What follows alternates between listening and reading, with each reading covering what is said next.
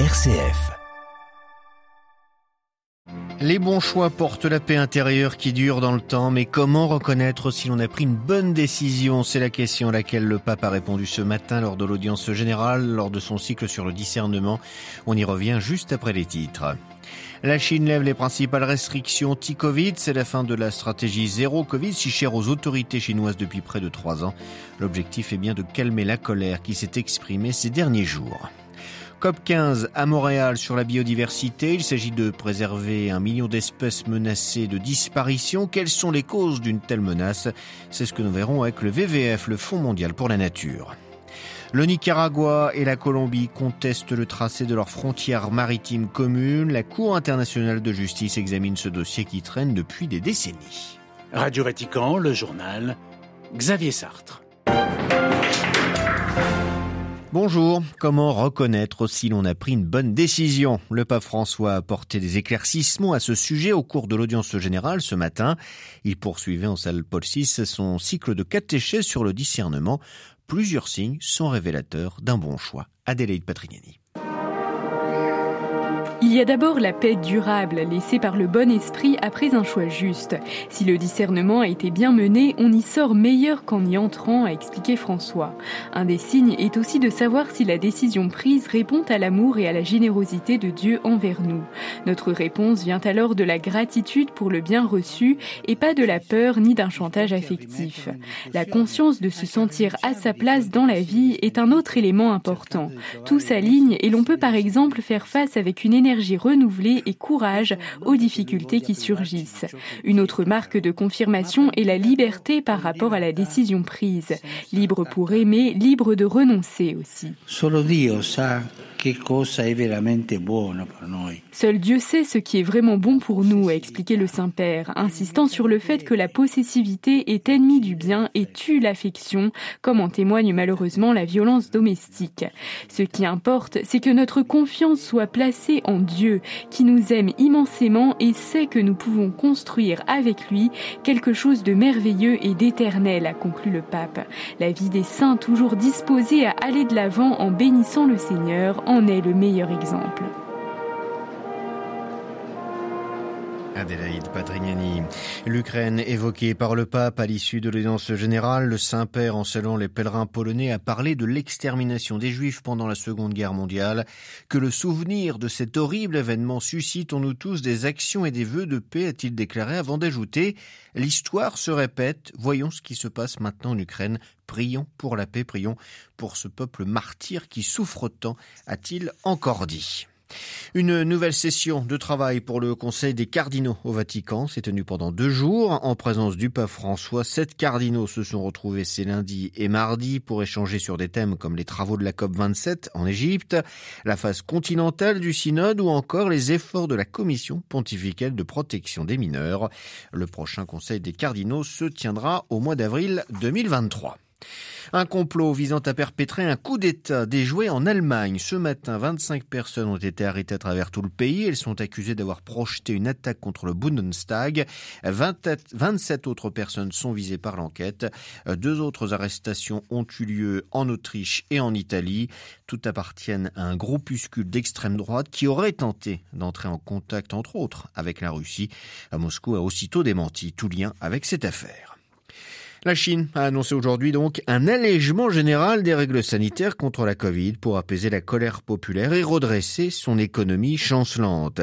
Ce revirement semble, être, euh, semble mettre fin à l'essentiel de la politique zéro Covid en vigueur depuis bientôt trois ans et que la Chine était l'un des derniers pays au monde à appliquer. Les précisions à Pékin de Stéphane Pambrin. Ce n'est pas encore l'abandon total de cette politique zéro Covid, mais c'est en tout cas la fin des mesures les plus controversées, comme les camps d'isolement ou les tests de masse.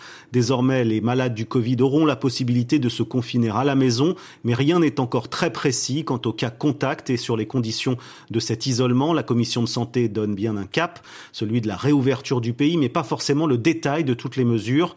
À Pékin, par exemple, les commerces peuvent rouvrir, mais pas encore les écoles. Plus besoin de tests pour prendre le métro, mais tests PCR obligatoire de moins de 48 heures, en revanche, pour aller au bureau ou faire du sport. Le gouvernement insiste également sur la vaccination des personnes âgées, mais seuls les vaccins nationaux sont autorisés et on sait très bien qu'ils sont peu efficaces face aux nouveaux variants. Bref, il s'agit surtout de calmer la colère qui monte dans le pays et remettre l'économie en marche alors que c'est paradoxal, le nombre de malades n'a jamais été aussi élevé en Chine depuis trois ans. Stéphane Pambrin à Pékin pour Radio Vatican. Un homme condamné pour meurtre a été exécuté en public aujourd'hui en Afghanistan dans la province du Herat. C'est la première fois depuis le retour des talibans au pouvoir en août 2021 qu'une exécution a lieu devant la foule. Il y a quelques semaines, les talibans ont rétabli l'application stricte de la charia en matière pénale, ouvrant la voie au châtiment corporel notamment. Coup d'envoi de la Coupe 15, de la COP 15 biodiversité aujourd'hui à Montréal au Canada, un sommet des Nations Unies sans chef d'État où les ministres de l'environnement et délégués de 190 pays vont se retrouver jusqu'au 19 décembre. L'objectif ambitieux est de conclure en deux semaines un accord historique pour protéger au moins 30% des surfaces naturelles marines et terrestres afin d'en sauvegarder les espèces. Un million d'entre elles sont en effet menacées d'extinction. Arnaud Gilles, chargé plaidoyer diplomatie au VVF France, le Fonds mondial pour la nature, nous en explique les causes. La biodiversité s'effondre à toute vitesse depuis 1970. La taille moyenne des populations de vertébrés comme euh, les amphibiens, les reptiles, les oiseaux, les mammifères s'est effondrée de près de 70%. Le déclin de la biodiversité, on peut aussi l'apprécier euh, par cause, la première desquelles étant la destruction des habitats naturels. Et de ce point de vue, il y a aussi des résultats frappants, c'est qu'en 60 ans, euh, la moitié des forêts tropicales humides de la planète ont, été éradiquées.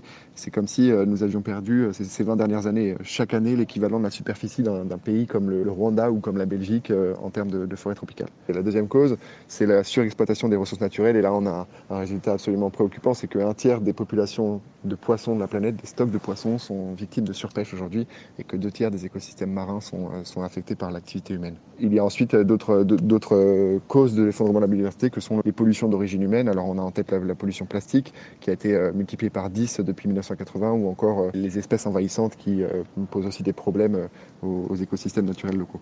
Arnaud Gilles, chargé de mission à VVF France sur cette COP 15 sur la biodiversité. Après le Salvador, le Honduras s'attaque de front au crime organisé. Déclaration du chef de la police nationale alors que des centaines de policiers ont été déployés hier dans des quartiers pauvres du pays. L'état d'exception avait déjà été décrété jeudi dernier par la présidente Chomara Castro. L'objectif étant de récupérer immédiatement les territoires de non-droit. Pendant 30 jours, les policiers peuvent notamment arrêté quiconque sans mandat dans 89 quartiers de la capitale Tegucigalpa et dans 73 districts de San Pedro Sula, la capitale industrielle du pays. La Colombie et le Nicaragua n'en ont pas fini avec leur litige frontalier maritime. Les deux pays se présentent devant la Cour internationale de justice cette semaine pour être départagés.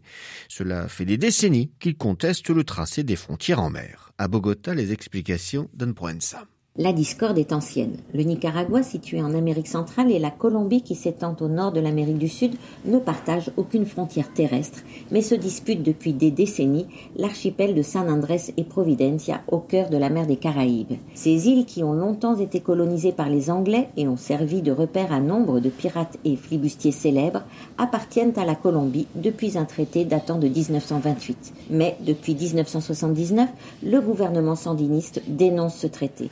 En 2012, la Cour internationale de justice avait déjà réglé une première fois ce différend, réitérant la souveraineté de la Colombie sur l'archipel, mais étendant la zone maritime du Nicaragua. Depuis, le Nicaragua accuse la Colombie de violer son espace maritime, tandis que les pêcheurs colombiens se plaignent de voir leur zone de pêche rétrécir. Le Nicaragua demande aussi depuis 2013 une nouvelle extension de son espace maritime. C'est cette plainte que le tribunal de La Haye examine depuis le début de la semaine. Le ton est monté pendant les audiences. La Colombie affirme qu'il s'agit d'une demande exorbitante. Le Nicaragua que la Colombie menace l'ordre des océans. L'enjeu est plus important qu'il n'y paraît. La zone marine est non seulement poissonneuse, mais aussi riche en gaz et en pétrole. Anne Proenza, Bogota pour Radio Vatican. La vice-présidente argentine Cristina Kirchner, condamnée hier à six ans de prison, dont une immunité parlementaire la préserve, à une inégibilité à vie, verdict rendu au terme d'un procès pour fraude et corruption pendant sa présidence. Celle qui fut présidente du pays de 2007 à 2015 impute cette décision de justice à une mafia judiciaire.